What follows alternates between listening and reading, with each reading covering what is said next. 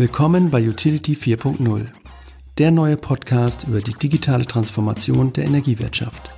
Mit und von Oliver Doleski und Timo Eggers. Heute zu Gast im Podcast ist Michel Nikolai. Er ist CEO der ePilot GmbH, einem noch relativ jungen IT-Unternehmen aus Köln. Ähm, und sie haben eine Vision sich gegeben, und zwar wollen sie Energieversorgern ermöglichen, dass deren Kunden ihre Produkte und Dienstleistungen einfach und komfortabel kaufen können. Und zwar so einfach wie Mode bei Zalando oder, sag ich mal, bei About You.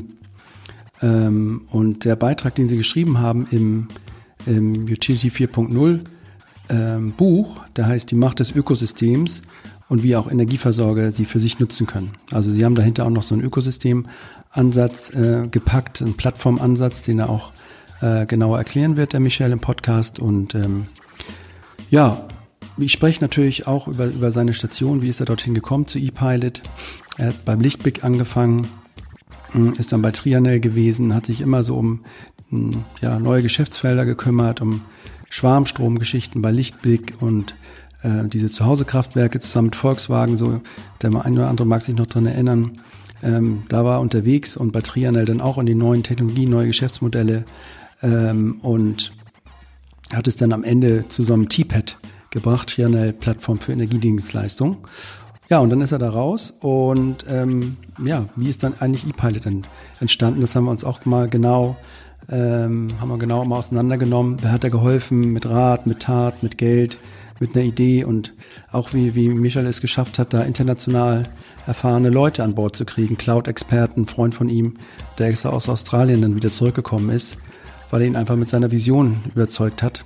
Und ähm, ja, dann sprechen wir noch drüber, wo sie heute stehen mit ePilot, was so als nächstes kommt. Auf jeden Fall ein sehr spannendes Unternehmen, ähm, sehr umtriebig und ähm, ja, die geben Gas. Äh, das hört man. Ich freue mich ähm, auf den Podcast und äh, ihr könnt euch auch freuen. Gut, ich sitze hier. Ähm, was ist heute für ein Tag? Mittwoch. Ich habe noch Urlaub. Ähm, beim Michel Nicolai, den Namen habe ich noch nicht so ganz flüssig drauf, bei ePilot und wir machen hier einen Podcast ähm, zu deinem Beitrag im Buch Utility 4.0. Ich weiß nicht, ob die Hörer das vielleicht hier und da schon mal gesehen haben in den sozialen Medien. Die Bücher sind jetzt eingetroffen, die Doppelbänder und äh, jeder postet so ein bisschen hier, mein Buch ist da, ich freue mich dabei zu sein und so. Und ja, der Podcast ist halt das begleitende Gespräch einfach zu dem Beitrag, wo man nochmal so ein bisschen mehr loswerden kann. Ich hatte ja heute auch mal äh, nochmal gepostet. Gibt es Fragen zu dem Thema? Es gibt natürlich keine Fragen da draußen. Insofern bin ich immer sehr erstaunt, dann so, dass vielleicht ist es auch, vielleicht habe ich auch nicht genug Follower und keiner guckt drauf. Aber generell finde ich es halt immer cool, wenn man auch mal Fragen hier rein bekäme jetzt, ne? Vielleicht auch von Kunden oder von anderen, vielleicht von Wettbewerbern sogar und irgendwie kritische Fragen stellen. Haben wir jetzt heute nicht dabei, aber so ein bisschen was habe ich selbst natürlich auch immer vorbereitet. Ja, und ich freue mich heute bei dir zu sein, äh, Michel. Und ähm, ja, ich habe eben im Vorgespräch gesagt, wir fangen mal erstmal ganz locker an und erzählen, wer wir so sind, wer hier so sitzt. Und vielleicht magst du mal so ein bisschen darstellen, wie du der geworden bist, der du bist und wo du herkommst, was, so, was dich so antreibt auch. Und das würde mich freuen. Erstmal herzlich willkommen und schön, dass das klappt. Ja, Timo, äh, ich freue mich auch, dass du heute hier bist, ne, dass wir gemeinsam den Podcast aufnehmen. Sehr, sehr gerne. Äh, ist auch mein erstes Mal, ja. ehrlicherweise. Ich freue mich aber auch drauf. Ne? Das ist auch so ein bisschen die, die Spannung, die Neugier. Ja. Äh, wie klappt das so mit uns beiden? Aber da bin ich ganz, ganz positiv. Dass das ist übrigens mein viertes Mal. Mein viertes Mal. Dein viertes Mal, ja. super. Ja. Bin übrigens auch ein großer Fan von deinem Podcast. Ich habe die fast alle, glaube ich, auch gehört. Haben wir nicht abgesprochen, aber danke. Also, ja, genau. Ja, wer bist denn du, Michel? Wer bin ich? Also erstmal, ja, Michel, 38 Jahre, für die, die es nicht wissen. Ähm, einer von zwei Geschäftsführern oder wie man äh, eben so in der Startup-Scale-Up-Szene sagt, CEOs äh, von ePilot, auch, auch Gesellschaft, da kommen wir vielleicht gleich nochmal zu. Auf jeden Fall. Ja, was habe ich gemacht in meinem Leben bisher? Ne? Nach dem Ausflug in die Bankenwelt, äh, in Karlsruhe Wirtschaftsingenieurwesen studiert. Da habe ich auch den Silat kennengelernt, unseren CTO, okay. der ja gemeinsam fairerweise mit mir diesen Beitrag geschrieben hat. Ne? Ja, auf jeden Fall. Ähm, Grüße gehen raus. Genau. Vielleicht machen wir auch nochmal einen extra Podcast nur über Tech-Kram von. Ja, da ist, da ist Silat auf jeden Fall genau der Richtige. Ne? Ja. ja. nach dem Studium äh, am Fraunhofer ISE gewesen, habe ich mich in der Solarforschung äh, versucht bin dann. Technisch äh, bist du da technisch unterwegs gewesen, Forscher, also hast du. Ja, das Fraunhofer ISE Freiburg hatte damals so ein bisschen den Pain. Ähm, die hatten extrem gute Physiker, Chemiker. Genau also wirklich Naturwissenschaftler. Ähm, was ihnen aber so ein bisschen gefehlt hat in der damaligen Phase, ich rede ja so über 2009, 2010, mhm.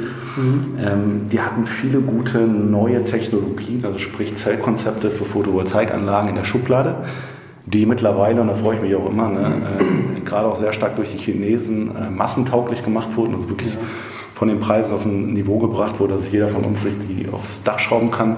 Also der Klassiker im Fraunhofer erfunden in Deutschland und dann irgendwie in China gemacht, gebaut und groß gemacht. Genau. Ja. Wobei, da muss man schon fairerweise sagen, nicht kopiert, sondern ja, okay. das ist auch so ein bisschen, so ein bisschen äh, das, was mich auch ärgert, ne? Ähm, dass hier Deutschland einfach im Vergleich zu China auch zu klein gedacht wird.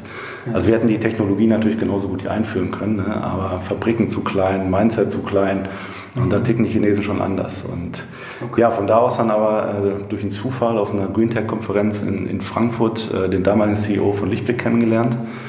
Ähm, äh, da gab es einfach eine Podiumsdiskussion. Äh, ich ja. habe da einfach ne, äh, mich beteiligt an der Diskussion. Dann kam mir dazu und meinte so, hey, äh, coole Beiträge, ne? was machst du eigentlich so, erzähl doch mal. Mhm. Dann haben wir einen Tee getrunken in der Pause und ja, irgendwie eine Woche später habe ich den Vertrag unterschrieben bin von Freiburg nach Hamburg gezogen, habe für Lichtblick äh, in Kooperation mit Volkswagen das ganze E-Mobilitätsthema angefangen aufzubauen. Und da ging es eigentlich schon so um die große Vision bei Lichtblick.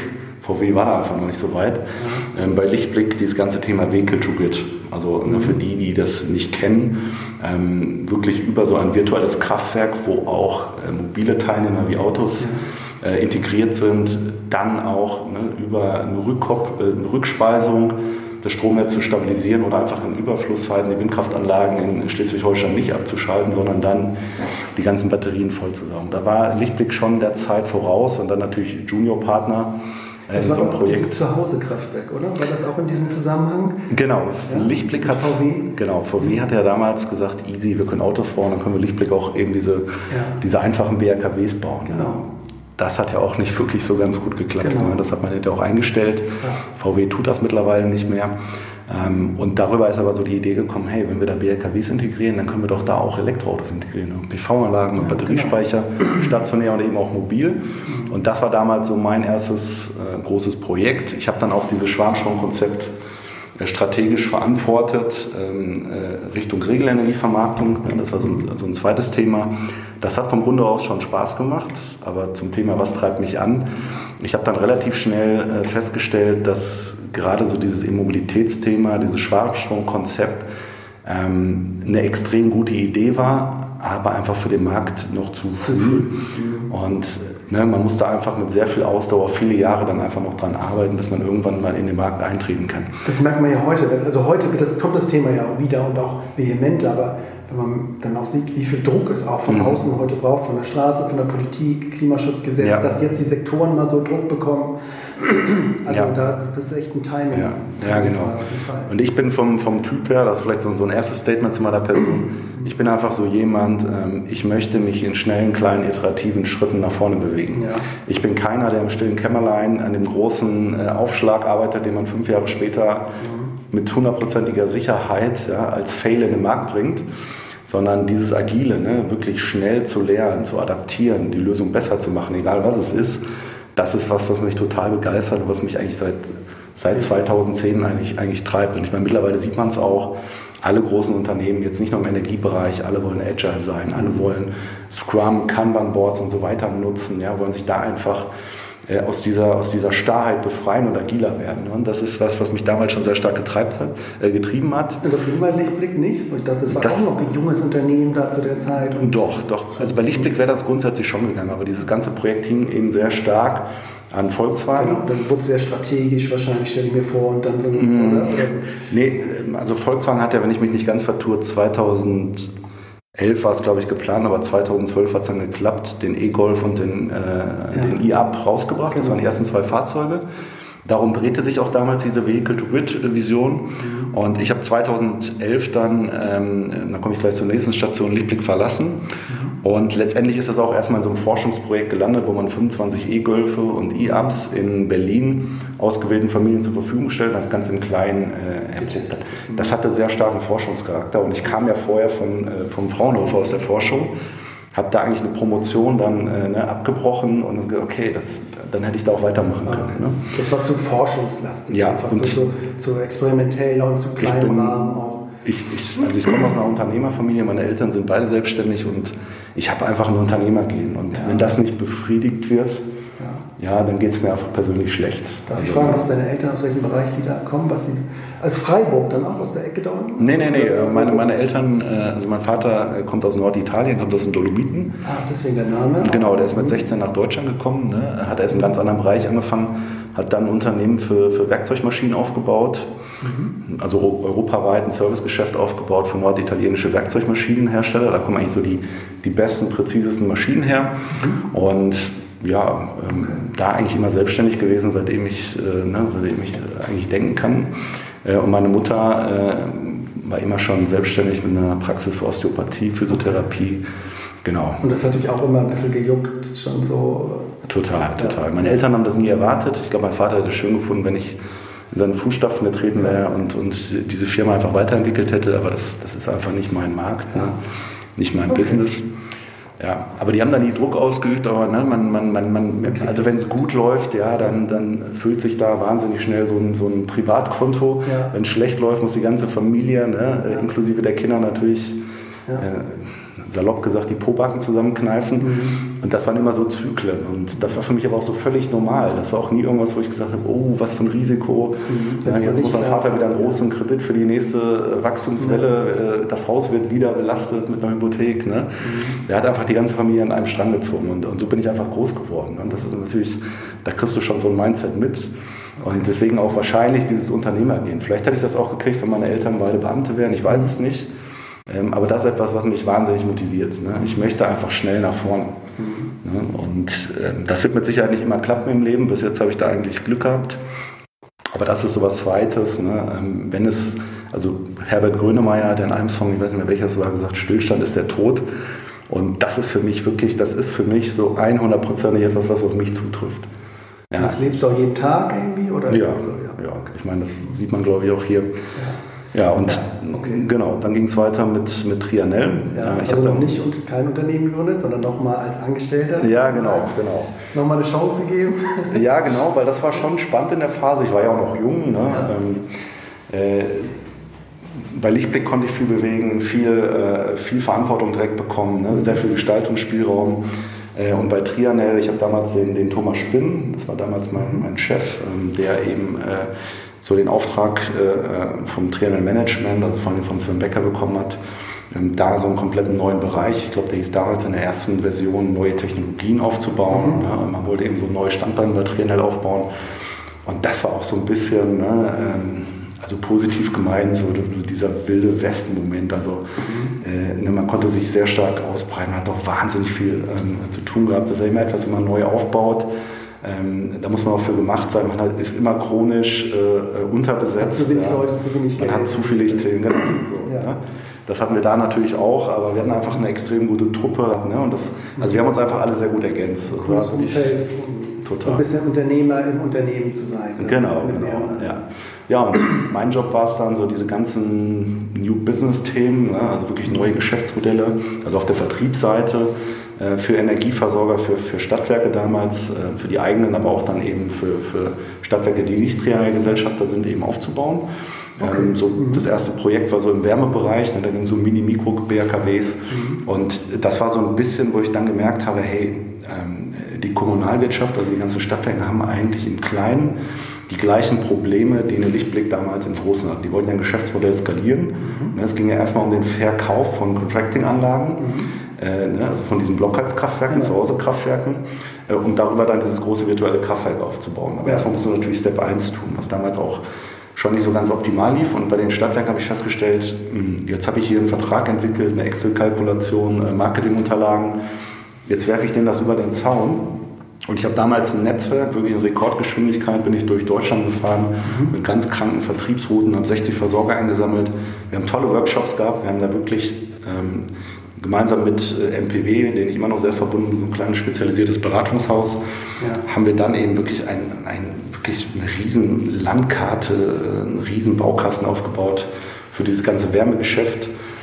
Und ich glaube, hinterher haben es drei Versorger so halbwegs erfolgreich umgesetzt. Was war genau das Produkt? Also die konnten dann quasi auch auf ihre Kunden zugehen mit so einer ja. Mini-BHKW-Lösung und ähm, genau, die haben also quasi alles gebaut, das ganze Produkt einfach gebaut. Das ganze Produkt, also da steckte wirklich alles mit drin. Du hattest alle Unterlagen, du hattest alle Prozessschablonen. Ähm, das war, wir haben so einen 350 Seiten Schinken gebaut, wo alles genau beschrieben wurde, wo die ganze Technik nochmal beschrieben wurde. Wir haben mit Herstellern Rahmenverträge verhandelt. Also wirklich von A bis Z, ja. eigentlich so, dass du sagst, stark. Ich und kann jetzt eigentlich ja. auf Versorgerseite loslegen, auf Stadtwerkeseite. Und warum habt ihr nur so wenig überzeugen können? Hast du da so ein paar Gründe noch parat oder wo, wo gesagt wurde, ja, ist zwar schön und gut, aber X oder, oder gab es da Rückmeldungen oder konntest du da irgendwas also was für mich ganz schwierig war, war, ähm, ich habe natürlich dann viel telefoniert, gefragt, wo steht ihr, etc. Ne? Ja. Habe dann aber festgestellt, habe dann aber festgestellt, ähm, die Messbarkeit ist für mich einfach nicht da. Ne? Ich habe keine Transparenz, wie gut die Stadtwerke jetzt das anwenden. Ich kann denen dann auch nicht helfen. Ich kann ihnen auch keine Tipps geben, wie sie besser werden können.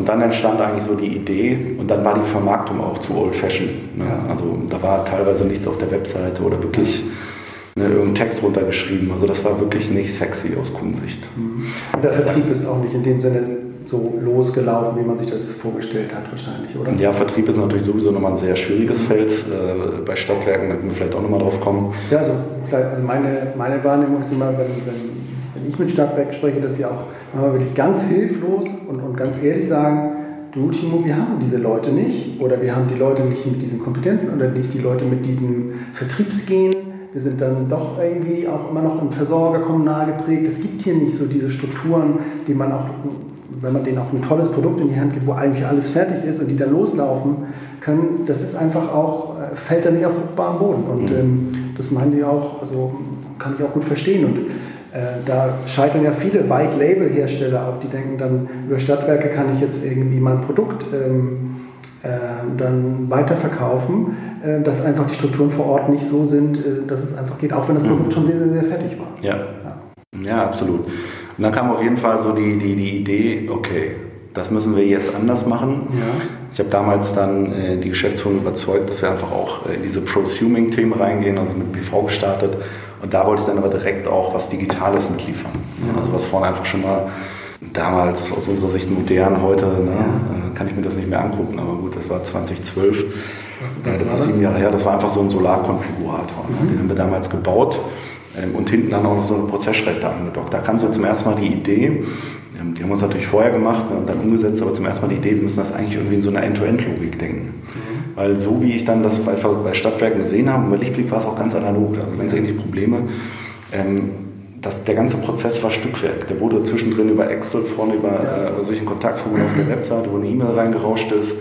Äh, vielleicht wurde noch irgendwas in, ein CRM-ähnliches System geklimpert. Hinten ging es dann in die ERP-Welt und das war so viel Stückwerk. Also null skalierbar, null Transparenz. Ja, der eine wusste nicht, was der andere tut. Ne? Und da kam zum ersten Mal diese End-to-End-Logik. Ich habe gesagt, ey, das, was wir jetzt für den Prozess brauchen, das ist nicht so viel. Wir brauchen nicht 100% CRM, wir brauchen nicht 100% Agenturleistung. Wir brauchen überall eigentlich nur so ein Fragment oder so ein Teil, eine Teilmenge mhm. der, äh, der kompletten Funktionsliste, die die einzelnen Systeme mitgebracht haben. Wenn wir das aber end-to-end -end dann somit integrieren, dann ist das so stark und bringt so viel Mehrwerte ja, und, und so, viel, so, viel, äh, so viel Power in die Prozesse.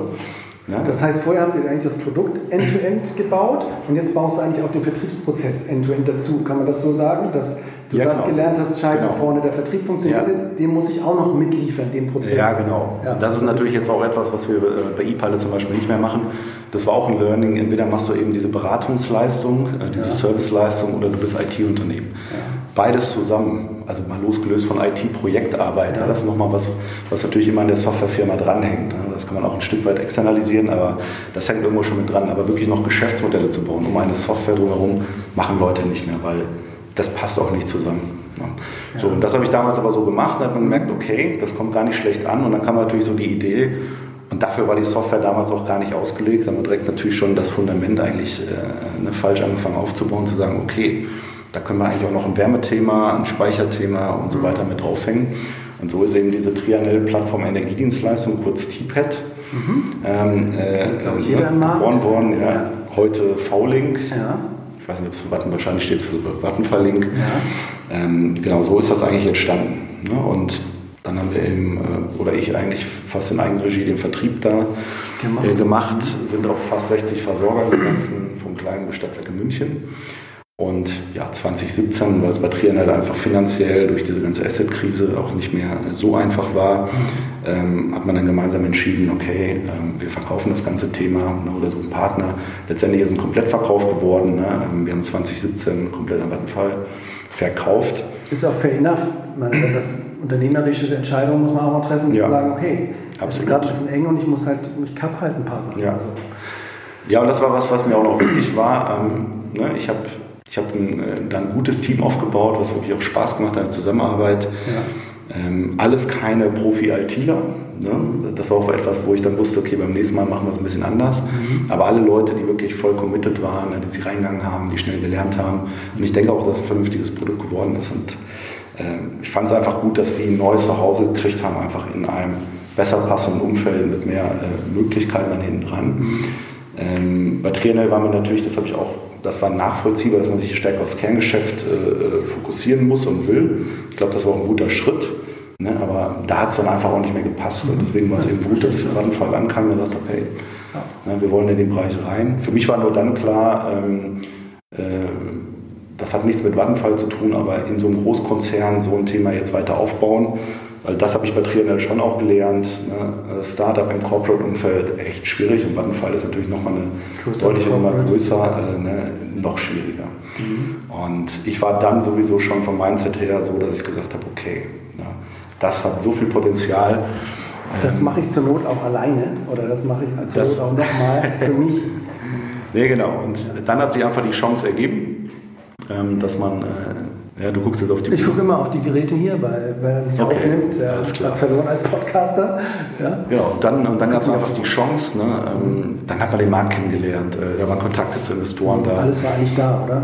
Genau. Ähm, der Silat war damals äh, bei Atlassian in Sydney. Erzähl noch mal was über ihn, weil du hast gesagt, das war ja quasi dein, den kennst du schon ganz früher. Genau. Äh, in Karlsruhe. Und, ja. und der ist dann schon früh abgebogen nach Australien quasi da äh, nee, nicht direkt, nicht direkt. Also beim Sillach muss man wissen, der hatte immer so ein IT-Gehen. Also ja. schon im Studium hat er da super IT-lastig, äh, er hatte sich super IT-lastig aufgestellt. In Karlsruhe kannst du ja von, äh, du bist fast BWLer, bis, du bist Hardcore-Ingenieur oder ITler kannst du dich ja relativ frei, anders als ja. zum Beispiel in Aachen, relativ frei äh, kannst du Schwerpunkte setzen, mhm. die du dich entwickeln möchtest. Und, und der war immer schon in diesem Bereich quantitative Finanzen und vor allem IT. Okay. Ich war ja eher so im Corporate Finance, Renewable-Bereich, ne? Mhm. bisschen Automobilwirtschaft, bei den Maschinenbauern mitgemacht, das waren so meine Schwerpunkte. Und der war wirklich in den ganz abgefahrenen Bereichen unterwegs. Ja. Gerade quantitative Finanzen äh, auch nichts für mich. Ja, und war dann nach dem Studium, also der war bei Goldman Sachs eine Zeit, ähm, ist dann nach Frankfurt gegangen, hat dann Fintech mit aufgebaut, also war der dritte Mitarbeiter, hat das bis auf 200 Leute hochskaliert.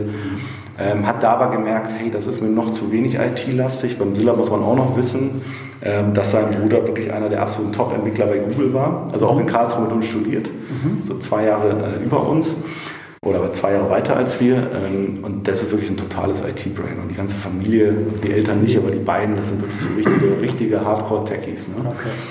Und ja, und für Sillard war dann irgendwann klar, der hat seinen Bruder regelmäßig besucht, ne, bei Google in San Francisco. Für ihn war dann irgendwann einfach klar, hey, da muss ich auch noch stärker rein.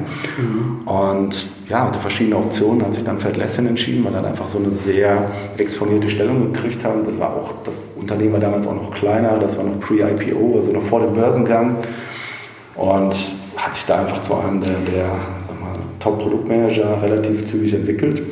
Vielleicht für, für die Hörer auch nochmal. Also wir nutzen auch ähm, Produkte von Atlassian. Das ist einmal das Conference, das ist halt so ein Wiki, was wir auch ähm, in meiner Firma benutzen. Ganz populär ist halt Jira, so, so, ein, ja, so ein Tool, was, was Entwickler benutzen, um quasi ihre ganzen Tickets ähm, zu verwalten. Auch, glaube ich, als der führenden Tickets, also an führenden Systeme. Ja. Auf der Welt. Also finde ich auch ein ganz beeindruckendes Unternehmen, diese Atlassian. Ja. Und äh, gut, es war dann halt in Australien. Ne? Wahrscheinlich ja, hat er dann gedacht, okay, wenn mein Bruder da hinten ist, dann bin ich dann nicht in einem anderen Kontinent so. Aber ja, das schon, liegt, äh, genau, das, das, das liegt auch so ein bisschen an, an Silats Frau, ähm, ja. die nie so ein großer San Francisco-Fan geworden ist über die Jahre. Und ich glaube, Sydney war genauso der Kompromiss für, für Silvia, halt zu sagen, okay, gut, ne? da, okay. da gehe ich mit. So. Und den hast du jetzt überzeugt, das war für mich auch sehr erstaunlich, äh, war, warst du der einzige Grund mit ePilot, dass du gegründet hast, äh, dass er zurückgekommen ist oder wollte er eh vielleicht zurück? Nee, der, nee, der Das war schon sehr beeindruckend, dann von so einem Atlassian zu sagen, okay, das ist mit dir. Nee, überhaupt nicht. Ja. Überhaupt nicht. Ähm, wir wollen jetzt ja auch nicht über Geld sprechen, aber ja. ich habe schon gesehen, was er da verdient hat. Genau. Das ist schon also das sind so Level, die kann man sich in Deutschland einfach nicht vorstellen. Das sind einfach andere Sphären. Ja. Da muss ja. man hier schon äh, rein Energievorstand sein, um solchen ja. Sphären zu verdienen. Mhm. Und also Geld war es eben nicht. Ähm, der wäre da die nächsten Steps gegangen. Also wie mhm. gesagt, wirklich einer der ganz exponierten äh, Tech-Profis in diesem Konzern, der mittlerweile über 2.000, 3.000 Leute hat. Und ich hatte ihn auch schon mal versucht, in der früheren Phase, das war natürlich im Nachhinein, habe ich auch gesagt, okay, das war ein bisschen lächerlich, ihn zum T-Pad zu holen. Ja. Aber da hatte wir auch ist ein sehr charmanter Typ, hat mir auch wirklich ganz freundlich abgesagt, ja. ein paar Gründe genannt, das konnte ich auch nachvollziehen. Mhm. Ähm, und jetzt habe ich, ne, beim zweiten Mal gesagt, okay, das äh, machst ich muss den über die Vision fangen und ja. äh, das sagt er immer noch. Ne, die ist so stark aus seiner Sicht, die hat ihn komplett überzeugt, ne, dass er dann gesagt hat, okay, mit Kind und Frau, wir kommen zurück. Ja, und das hat mich natürlich auch nochmal total motiviert, weil äh, gut, jetzt wird das ja hören. Ich habe auch erstmal nicht dran geglaubt. Ich habe es natürlich total überzeugend rübergebracht, aber ich habe nicht, über, äh, nicht geglaubt, ne, dass wir ihn äh, wirklich jetzt in der Phase gewinnen können. Einfach nur mit der Vision, mit einem Markt, den er gar nicht kennt, weil er war ja immer auf Collaboration, mhm. äh, ne, auf den ganzen Finance-Bereich ausgelegt. Das sind so die Bereiche, wo er sich total gut auskannte. Mhm. Und du kamst jetzt halt mit Energiemarkt, Energiemarkt, Unternehmen mit mehr als 100 Jahre Historie. Genau wo viele kommunale Strukturen äh, äh, auch eine Rolle spielen, was teilweise auch sehr politisch ist. Mhm. Damit kam ich um die Ecke. Ne? Und, Und, was genau hat ihn überzeugt äh, daran? Also, ja. Was hat ihn überzeugt? Dass er die Energie äh, quasi, damit die Welt retten will. Man ist ja oft ein Thema heute auch, dass man immer diesen Purpose nach vorne stellt und auch allen Unternehmen mhm. sagt, ihr müsst euch einen Purpose ausdenken. Und natürlich bist du bei diesem Energiethema nah dran an einem weltrettenden Purpose. Ne? Kann ja. man immer sehr gut sozusagen argumentieren. War es das ja. auch bei ihm oder bei dir? Ähm, ich glaube nicht. Also ich glaube untergeordnet. Grundsätzlich klar. Grundsätzlich ist es etwas, was ihn schon auch antreibt. Mhm. Aber ich glaube nicht, dass er jetzt im Energiemarkt da besonders viele Möglichkeiten gesehen hat, dass, dass das einfach mal einen höheren Impact erzeugt. Ne? Ähm, ich glaube, so sieht er es nicht. Aber das kannst du ihn ja selber auch hm. nochmal fragen. Ja, vielleicht mal eine gute Chance mit ne? ihm. Nee, aber was ich ihm gesagt habe, pass mal auf, der Energiemarkt, ähm, also die sind alle, alle Energieversorger in der komfortablen Situation, dass sie eigentlich, die sind eigentlich wie ein Netflix. Ja, die haben ein Subscription-Modell. Also die haben alle Dauerschuldverhältnisse, die stehen am 1.1. des Jahres auf. Also der Vorstand ja. guckt in die Bilanz, ja, und jetzt, äh, sorry an alle vorstellenden Geschäftsführer, aber eigentlich können Sie sich wieder hinlegen und sagen, super, Ergebnis ist im Sack.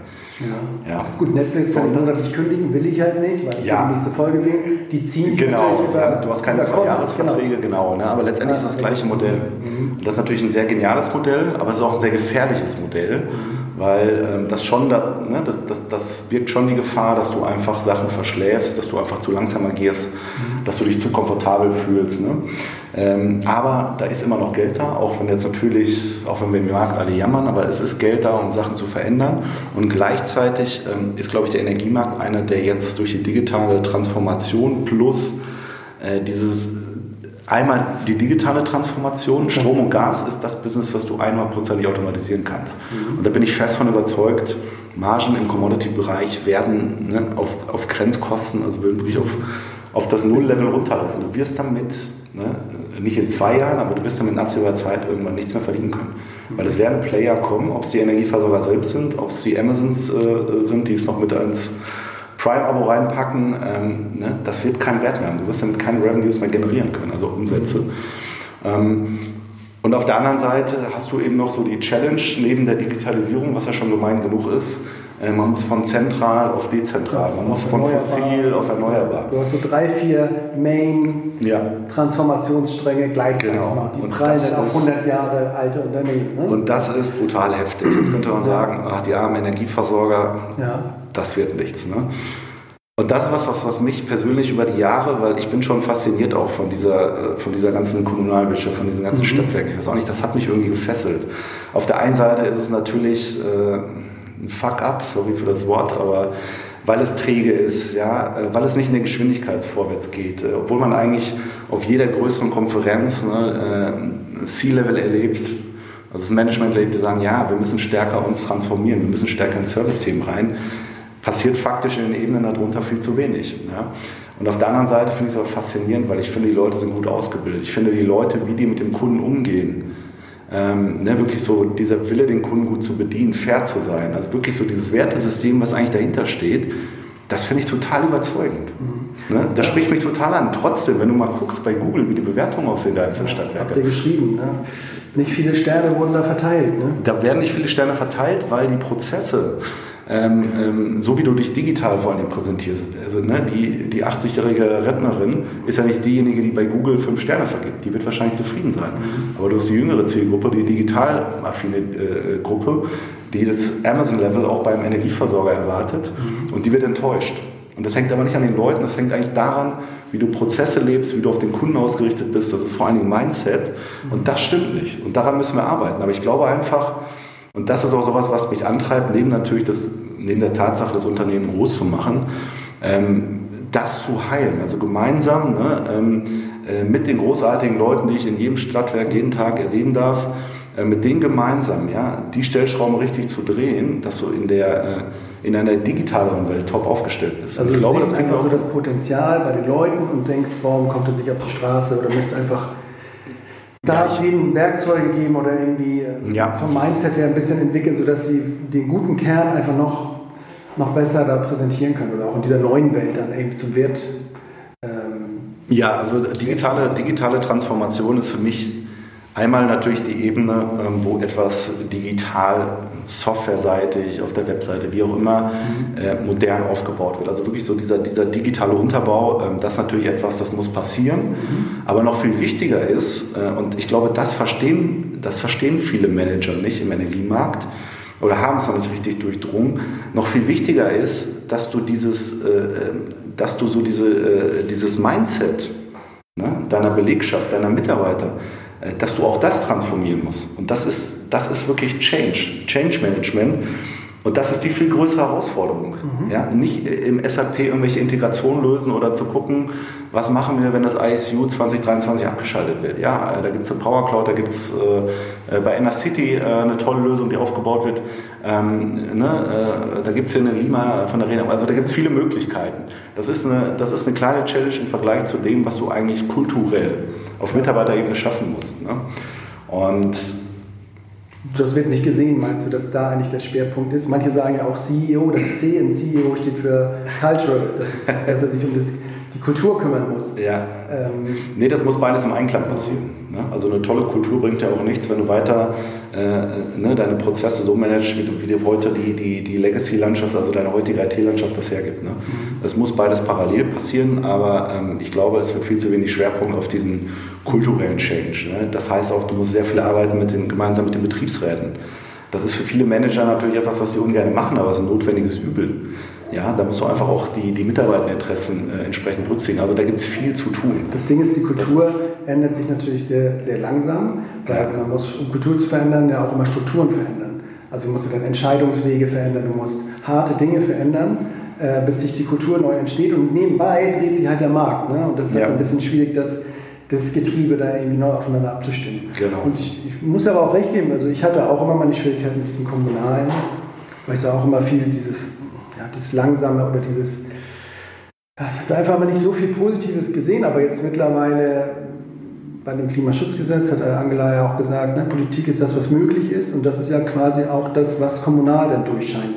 Wenn dann die Politik mit am Tisch ist, ist ja auch das, was möglich ist. Und das hat ja dann manchmal auch in diesen Zeiten, diese, diese man sagt auch so, Demokratie ist langsam, in diesen hektischen Zeiten, wo so viele Verrückte auf der Welt rumlaufen, hat es ja auch nochmal mehr Wert bekommen, finde ich, dass Entscheidungsstrukturen langsam laufen, nicht jedem Ding hinterher flippern. Mhm. Ähm, Aspekte davon. Jetzt nicht nur, nur und ganz, aber ich finde auch, da gibt es schon, auch für mich jetzt, der da so ein bisschen außen vor steht, auch immer, gibt es schon gute Punkte, die ich da sehe. Ich sehe es halt auch, aber immer die Schwierigkeit, wenn man jetzt einfach so ein Geschäftsmodell aufzieht oder eine Dienstleistung raus, raushauen will, mal schnell, da passt es dann irgendwie nicht so gut zusammen.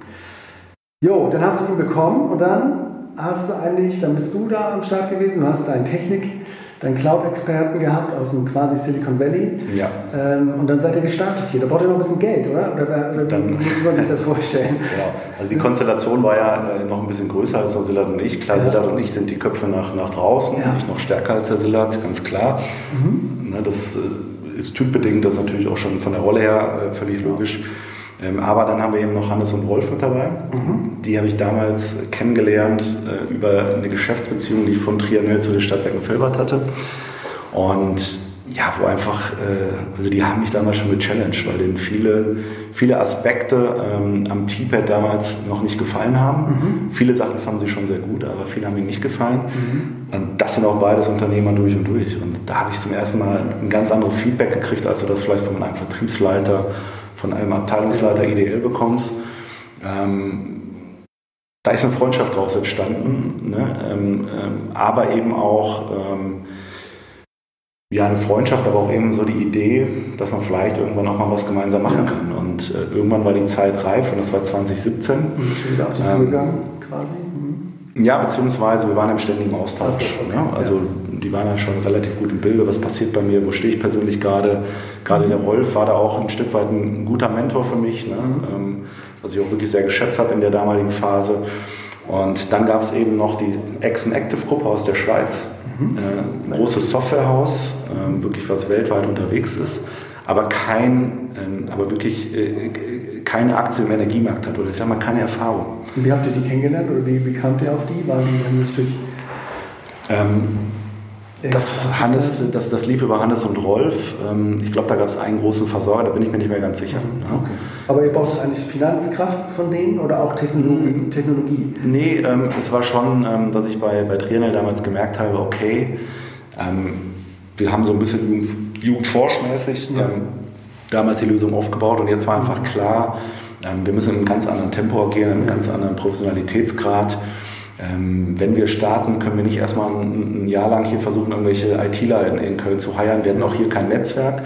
Ähm, die Schweizer äh, haben einen Riesenpool an Entwicklern, sind komplett agil getrieben. Also das passt einfach vom Mindset her schon. Aber Schweizer sind doch in der Regel sehr, sehr teuer, oder? Ach, ich glaube, da gibt es auch viele Vorurteile. Ja. Ähm, nee, also okay. mir macht die Zusammenarbeit Spaß. Ja. Ähm, ich, schätze, ich schätze die Schweizer, äh, zumindest die, mit denen wir da eng zu tun haben. Mhm. Ähm, und das sind mittlerweile gar nicht mehr so wenige, wenn ich jetzt gerade darüber nachdenke. Ich, also wir haben extrem gute Sparrings. Wir sehen uns auch über ePilot hinaus, so in, in diesem ganzen Kosmos als gutes Team. Mhm. Ähm, wir befruchten uns gegenseitig, wir haben da Expertenaustausch. Also da ist schon sehr viel Knowledge Transfer, der stattfindet. Und ich glaube, das war für uns wirklich gerade in der Phase auch gut.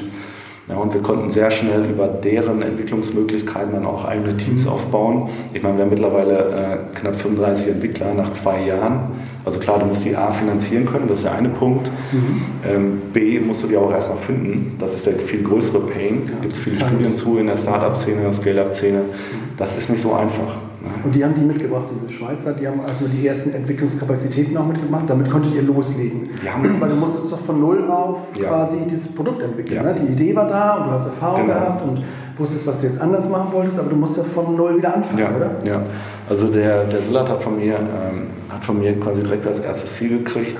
Also wir wussten, wir können im Oktober, also August gegründet, 2017, im Oktober können wir starten mit unseren ersten Entwicklern. Und ich habe ja. gesagt, Silat, äh, Februar 2018 ist die E-World, das musst du dir so vorstellen wie die IAA für die genau. Energiewirtschaft. Ja, ja. Genau. Wobei jetzt muss man ja sagen, ja, die E-World, so wie ich das gesehen habe für das nächste Jahr, äh, ist weiterhin auf dem steigenden, auf dem steigenden Ast. Ja. Entwickelt. Deswegen ist das Beispiel nicht mehr so gut oder der Vergleich. Aber dann hat er verstanden, welche, welche äh, Bedeutung das eben auf uns hat. Und wie viel Zeit er noch hat. Ja, wie gesagt, äh, dann muss der MVP stehen. Ja. Mhm ne, weil er selber gesagt hat, wir müssen MVP getrieben sein, also Minimum Viable Product. Ja. Wir müssen immer so denken, was ist eine Minimalkonfiguration, mit der wir einen Mehrwert für unsere Kunden stiften können. Ne? Mhm. Dann hat er gesagt, Michelle, sorry, also ich will ja Speed, ich will MVP getrieben agieren, aber in drei Monaten MVP ja. rauszubringen, no way. Mhm. Ich habe gesagt, Ich kenne dich ja. so lange, ich weiß, du schaffst das. Ja. Und Der er hat es geschafft. Steve Jobs ja, ja.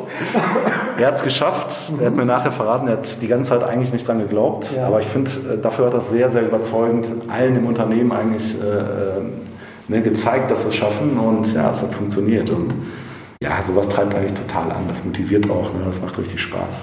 Und was habt ihr jetzt gebaut, genau? Wenn jetzt jemand noch. Äh, das, ja, gut. haben wir lange darüber gesprochen. Was, habt, was ist jetzt das erste Ding, was ihr gebaut habt? Ich habe verstanden, es geht immer noch um energienahe Dienstleistungen für Versorger. Es geht darum, nicht nur ein fertiges Produkt den zu bauen, äh, PV, Wärme, was es alles gibt, sondern auch einen fertigen Prozess den hinzustellen. Das stimmt doch noch so, ne? Das war, das war quasi der Anfang von allem, oder habe ich das? Das ist der Anfang, aber äh, wir sind mittlerweile ja schon deutlich weiter und die Vision ist natürlich auch nochmal eine ganze Ecke größer. Ne? Wir wollen wir wollen ein Energiemarkt, das führende Ökosystem, cloudbasierte Ökosystem um den Kunden werden. Mhm. Oder ganz flach gesagt, eine neue Generation von CRM. Mhm. So, das ist, äh, das ist ganz klar die Vision. Und ähm, wir wollen, dass alle Kunden schrecken.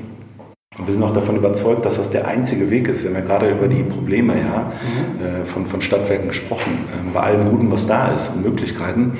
Aber ein Riesenproblem ist, ähm, sie haben eine brutal breite Produktpalette. Ja. Ähm, das ist heute eher ein Nachteil als eine Stärke. Und wir wollen genau diese breite Produktpalette, angefangen vom Hausanschluss, klar, wir haben Themen wie Unbundling, ja. ja.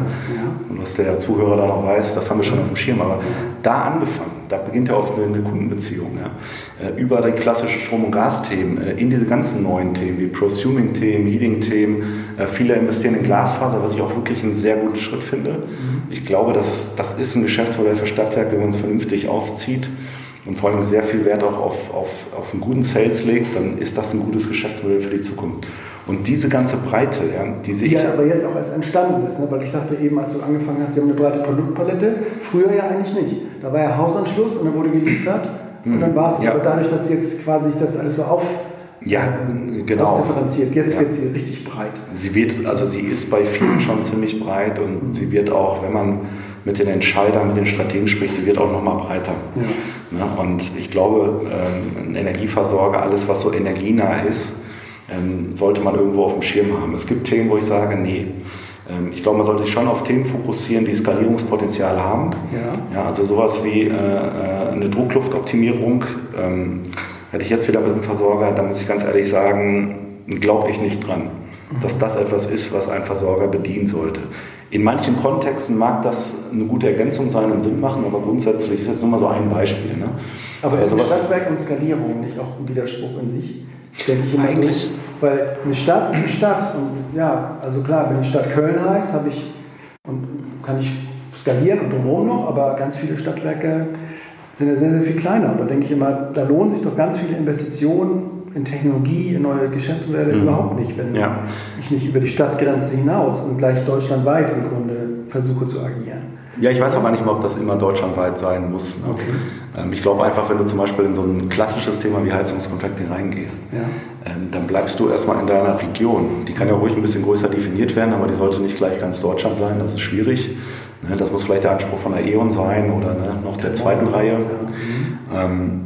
Aber da gehst du in einen neuen Bereich rein, wo äh, du quasi, was weiß ich, 40, 50.000 Heizungen vorfindest, mhm. äh, wo wir wissen ne, über die ganzen BDW-Studien etc., wie viel, wie viel äh, Austauschpotenzial da eigentlich äh, drinsteckt. Ne? Da kannst du brutal wachsen und du bist aber weiter in deiner Region. Mhm. Also da ist richtig Wertschöpfung zu hören, äh, zu, zu heben ne? und du kannst wirklich auch noch Mehrwert äh, in, deiner, in deiner Zielregion dann stiften.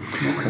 Ähm, auf jeden Fall zurück zur Vision. Ja. Äh, diese Breite wird, wirst du niemals erfolgreich. Sie wird niemals zum Vorteil für einen Energieversorger, für ein Stadtwerk, wenn du das nicht als Ökosystem verstehst. Ja, äh, mal, was verstehst du darunter? Oder was ist da ja, das, das einfachste Beispiel ist, äh, äh hier liegt du hast ja auch einen, ja. einen Apple. Apple. Ja, so diese nahtlose Integration. Viele haben mit dem iPhone angefangen, dann kam das MacBook, dann kam der Apple TV, ja, dann kam noch ein iPad. Ne? Und das funktioniert alles so nahtlos ineinander. Das ist für mich, das ist mit Sicherheit ein hoher Anspruch. Das ist das perfekteste Ökosystem, mhm. was ich persönlich kenne. Ähm, aber genau so muss auch ein, ein Energieversorger, ein Stadtwerk sein Produktportfolio verstehen. Ähm, was aber nicht funktioniert, ist, wenn du deine Commodity-Welt auf irgendwelchen SAP-Prozessen laufen lässt, wenn du deine neuen Service-Themen, sei es jetzt äh, Verpachten von PV-Anlagen, mhm. äh, Ladeinfrastruktur, äh, Breitband, wenn du das wieder auf kompletten separaten Systemen, am besten noch Excel-driven aufbaust und fürs Netzthema hast du irgendwelche technischen Softwarelösungen. Das funktioniert nicht, sondern Richtung Kunde muss das schlüssig präsentiert werden.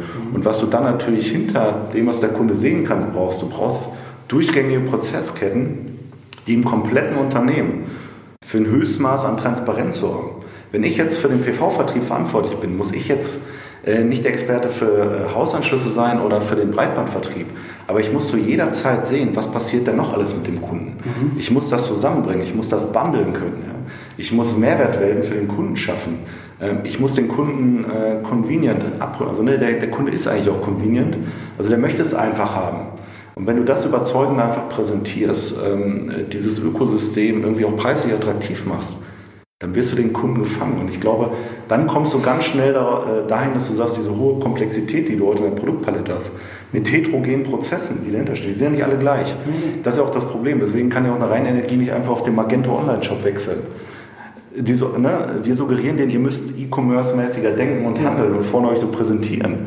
Aber die Produkte sind schon erklärungsbedürftiger. Einfach irgendwie die PV-Anlage in so eine Webshop-Kachel zu packen, funktioniert nicht. Ein paar Schuhe funktioniert, weil jeder von uns schon mal ne, zumindest in unserem Alter 100, 150 Schuhe gekauft. Wir kennen unsere Schuhgröße, mhm. wir wissen, was da funktioniert, was da nicht funktioniert. Bei einer PV-Anlage, das ist vielleicht eine Kaufentscheidung, treffe ich vielleicht nur einmal oder zweimal. Aber der Anspruch ist, dass es so einfach gehen soll. Ja, das, das soll so einfach gehen wie Schuhe kaufen. Schuhe kaufen das habe ich auch sofort gekauft, diese, diese ja. So. Dafür brauchst du natürlich eine andere Maschinerie, die diese Heterogenität, auch unterschiedliche Automatisierungsgrade in den Prozessen dahinter managen kann. Aber dann brauchst du ja eine komplett neue IT, würde ich denken. Also ich verkaufe das alles, wie du es beschrieben hast, aber da denke ich, dann müsste ich ja alles rausschmeißen, quasi was bei mir rumsteht an IT. Weil ich ja nur mal so auf die IT das beziehe. Ich muss also mein Abrechnungssystem, mein SAP ICU, diese ganzen SOC-Tims, KISS-Tests, diese ganzen Schleupens, also, jetzt hast du schon ein paar Sachen genannt. Ähm, du wirst ja nicht drum herum kommen, nur weil du sagst, ich bin jetzt, ich richte mich jetzt wirklich wie ein Amazon für meine Themen aus. Ja. Wirst du ja trotzdem nicht drum herum kommen. Du bist im Energiemarkt unterwegs und du hast einfach gewisse Themen, ähm, die einer gewissen Regulatorik unterliegen. Und dafür brauchst du, dafür, äh, dafür brauchst du dann wieder ne, diese Systeme, die du gerade genannt hast. Ja. ja. Und für die Prozesse mag das ja hinten raus dann auch okay sein. Mhm. Wichtig ist aber, dass bevor diese Regulatorik anfängt, mhm. und die fängt ja nicht bei der Unterschrift des Kunden an, okay, beim Strom- und ja. Gastarif, dann kommt die Makro und so weiter. Ja. Ähm, aber das ist alles handelbar. Ihr seid weiter vorne in der, in der ja, also Kundenerlebnisstrecke. Ja? ja? Also es kann hinten raus, dann sagst du, kannst ruhig mit diesem Standardsystem, obwohl, weiß ich auch nicht, wenn man so komplex abrechnet, so ein Prosumer-Haushalt mal abrechnet, da brechen sich ja die meisten Abrechnungssysteme ja. schon die Knochen, also dann irgendwie so Grünstrom, Graustrom, PV, Elektromobilität.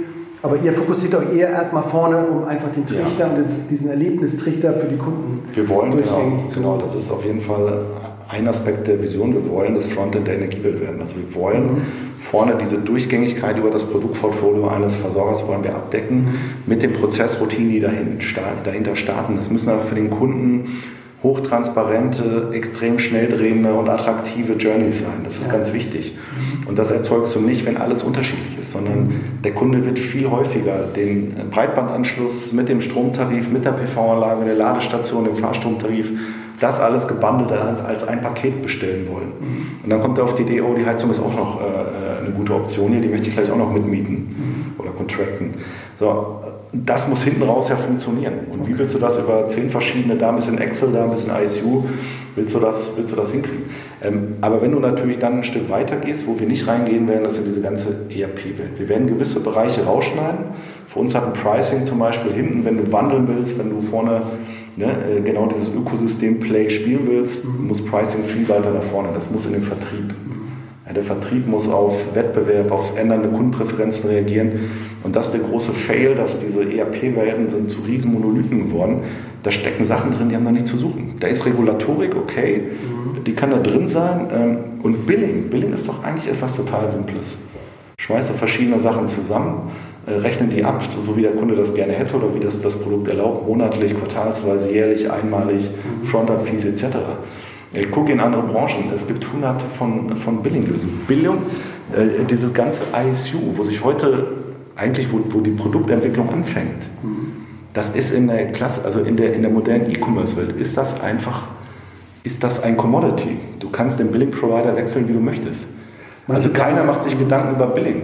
Ja, Billing ist etwas, das muss funktionieren. Klar. Aber Billing ist, ist, ist, ist nicht der Gamechanger ja, äh, in der Zukunft. Ähm, ich finde, Power Cloud macht einen, einen, super Job, aber zu glauben, weil ich Power Cloud einführe und ICU ablöse, äh, habe ich doch vorne meine Probleme noch gar nicht. Nee, das würde ich auch nicht, nicht, nicht sagen. Ähm, übrigens, ich fand diesen Move von EMBW mit Power Cloud, ja. was jetzt durch die Presse ging, das fand ich eigentlich so, weil die haben es genauso beschrieben, EMBW, wie du es beschrieben hast, dass sie ihre IT so aufbauen wollen, dass sie schnell reagieren wollen. Das ist ja. bei EMBW nochmal ein anderer Schnack als beim, sagen wir mal, Standard-Stadtwerk, aber ich glaube auch, dass sich da hinten mit, also diese Power Clouds und auch, es gibt nur noch mehr Cloud-basierte und, sag ich mal, so, ja, nicht E-Commerce, aber einfach so ein bisschen ähm, moderne Systeme, die jetzt sich so etablieren, die auch viel offener sind als diese alten, die man so kennt, mhm. ähm, die da schon einiges ablösen können. Also wenn ja. jetzt, es gibt da die B-Box von Bremerkorn, es gibt in unserem Bereich N-Markt, so eine Handelsplattform und da muss man schon aufpassen, was da so passiert, weil die sind dann, haben dann offene Schnittstellen, nicht so wie bei ja. den alten An Anbietern, wo ich oft immer den Eindruck hatte, die wollen einfach nur über die Schnittstellen dann Geld verdienen. Ähm, aber ich habe verstanden, ihr seid weiter vorne, setzt ihr jetzt erstmal an mit eurem Ja, wir Produkt. wollen Genau, wir wollen, äh, wir wollen diese ganzen Kundenstrecken und auch das ja. ganze Kundenmanagement, ähm, das wollen wir in E-Pilot auf ein ganz anderes Level okay. bringen. Also wirklich auf ein Level, wo ein Stadtwerk erfolgreich sein kann. Ja. Und was dann auch noch wichtig ist, ist dieses, ich nenne es jetzt mal Sharing Economy, ja. Ähm, was B2C-seitig mit Netflix, Spotify und Co. brillant funktioniert, bin ich mir auch sicher, in so einem Markt, wo 800 Versorger das Gleiche tun, ähm, werden wir, und wir haben jetzt 50 Kunden und dieser Ansatz greift brutal. Wir machen Community-Meetings, wir sprechen offen über, was sind die nächsten Schritte. Mhm. Unsere Kunden, also sprich äh, die Stadtwerke, die jetzt dabei sind oder auch erste Nicht-Stadtwerke, ähm, die diskutieren mit uns die Roadmap. Wir arbeiten gemeinsam agil und mhm. wir wollen auch, und dann kommen wir wieder zu diesen zwei Transformationen, die notwendig sind, ja, wir bringen die digitale Lösung mit. Aber ähm, ich glaube auch, ähm, es reicht nicht aus, sich irgendein Tool anhand von irgendwelchen Features und Zukunftsfähigkeitsprüfen. Du musst ja auch die Teams, die mit dir da zusammenarbeiten, sowas äh, einführen, musst du dir auch angucken. Und dieses agile Mindset, wir machen das gerade mit mehreren großen Kunden, das bringen wir mit. Also wir helfen auch da unseren Kunden, gemeinsam in MVPs zu denken. Was heißt das überhaupt erstmal? Wie funktioniert das? Da gibt es natürlich Berührungsängste, Vorbehalte. Ähm, aber auf die Reise nehmen wir äh, da unsere ja, Kunden entsprechend. Dann macht sich auch ein bisschen Kulturarbeit. Ne? Ich habe mal so ein Foto gesehen, wo ihr dann so mit Netzleuten dann zusammensitzt. Genau. Das sah so aus wie aus verschiedenen Stadtwerken und wahrscheinlich habt ihr gerade ja. den Hausanschluss da äh, äh, diskutiert. Vielleicht kannst du mir noch mal kurz erklären oder auch den Hörern, wie das jetzt noch mal so konkret funktioniert. Ähm, ich habe verstanden, es gibt diese Plattform. Ich habe es mir auch schon mal mit dem, mhm. mit dem Hodge ein bisschen angeguckt. Ähm, ja, ich habe ein schönes Web-Frontend, kann mir verschiedene Energiedienstleistungen, wie, weiß ich nicht, was ist jetzt euer, äh, was ist euer, euer äh, Renner auf dieser Plattform, da am meisten geklickt wird? Was kannst du? Ja, also Renner ist ganz klar äh, der Hausanschluss. Genau. Plus, plus äh, das Thema E-Mobility. Ähm, okay, das heißt, wenn ich jetzt, ich bin jetzt Stadtwerk, ich habe nichts von diesen digitalen Prozessen, ja. sage ja genau, Hausanschluss habe ich mir schon immer gewünscht. Jetzt ist dieser Prozess ja fertig da. Ich kann mich mhm. da äh, reinklicken, kann ihn für mich so ein bisschen customizen, den Prozess. Ich sprach, kannst du gleich auseinandernehmen ja. Erklärung. Kann das ein bisschen anpassen, ähm, aber wirklich so einfach zu bedienen. Und am Ende habe ich irgendwie einen Link und kann ihn bei mir auf die Seite packen und dann äh, ah, bin ich eigentlich fertig. Ich habe ja. diesen Link, ich habe auf meiner Webseite passiert dann diese Customer Journey und hinten raus habe ich dann ein Backend und kann sehen, wie viele Leute melden sich an, brechen ab, wie geht es weiter, wer muss quasi da den Prozess ähm, weiter bearbeiten, wer muss gewisse Aufgaben machen und fertig. Ist das ja, genau, der, der, der, richtig beschrieben, oder? Der, der große, ähm, ich glaube, der große Mehrwert oder der große Vorteil von ePilot ist, ähm, wir brechen, ähm, und das ist ja, glaube ich, dann äh, generell auch wichtig zu verstehen äh, für die Zuhörer, äh, wir kommen nicht mit einer Featureliste an und sagen, guck mal, das kann ePilot alles ja. und jetzt äh, holt euch irgendeinen Consultant oder bucht bei uns teure Projekttage zu und brecht diese Funktion irgendwie in Prozesse so runter, dass ihr zum Beispiel den Use Case, ihr wollt Ladeinfrastruktur verkaufen, mhm. vermieten, äh, ihr wollt in das PV-Thema rein, ihr wollt das vielleicht irgendwie bundlen, ihr wollt den Haushaltsschluss anführen, sondern ähm, unsere Lösung entwickelt sich ähm, auf einzelnen Produkten. Und Produkte heißt bei uns genauso was wie Solar- oder Haushaltsschluss Strom ne, oder Multispartenhausanschlüsse. Ähm, das sind Best Practice-Konfigurationen, die bringen wir schon out of the box mit. Mhm. Und die entwickeln sich auch ständig weiter. Mit jedem neuen Kunden, den wir für einen Hausanschluss, für das Thema Solar oder Ladeinfrastruktur ähm, gewinnen, ähm, lernen wir wieder was dazu, was sofort in, diesen, in, diese, in diese vorkonfigurierte Stecker Davon profitieren dann wieder alle anderen auch. Genau. Quasi. Genau. Wenn, jetzt, wenn jetzt den Hausanschluss, irgendwann hattet ihr keinen, irgendwann habt ihr mal einen gemacht. Erste, den ersten MVP, den ersten fertigen Hausanschluss. Ja, richtig. Ähm, und ähm, da wollte ich nochmal fragen, das entwickelt ihr mit so Pilotpartnern. Ne? Ihr sagt, Immer. hallo, wir haben jetzt, das ist wahrscheinlich, haben wir geguckt, ist wahrscheinlich ein Ding, was sich lohnen könnte für viele. Wer hat Lust, diesen Prozess mit uns zu bauen? Ja? Und, und die bauen dann mit euch diese Strecke, wie du es immer sagst. Ja. Ja, wir machen das gerade auch mit, mit, äh, mit zehn Versorgern, ähm, von wirklich ja. klein bis über eine Milliarde Umsatz äh, bei dem ganzen Thema Strom und Gas.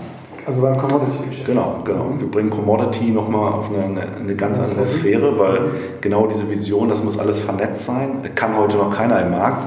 Genau das wird Ende des Jahres mit ePilot möglich sein. Dann werden die ersten zwei Kunden auch live gehen damit.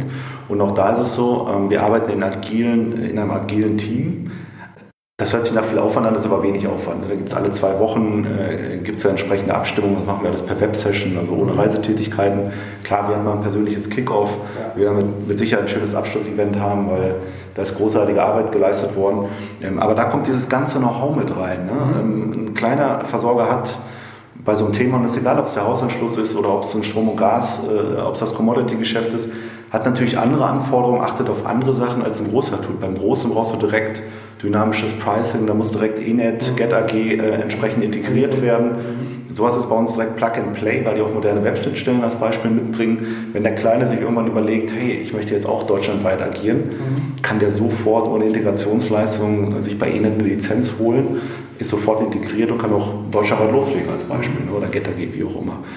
Ähm, und das ist eben diese schöne neue Welt. Und das, was wir da erarbeitet haben, was als Ergebnis dann rauskommt, das ist dann auch erstmal im ersten Sprung ein MVP, das ist schon richtig gut. Mhm. Funktioniert auch, also ein Kunde kann die Strecke von A Und das, und das ist in dem Bereich auch schon besser als das, was du heute auch bei größeren Häusern an Strom- und Gaspreisrechnern siehst, weil wir immer aus dieser E-Commerce-Logik, da sind wir Experten für, ne? wir bringen das einfach wirklich erstmal auf ein neues Level.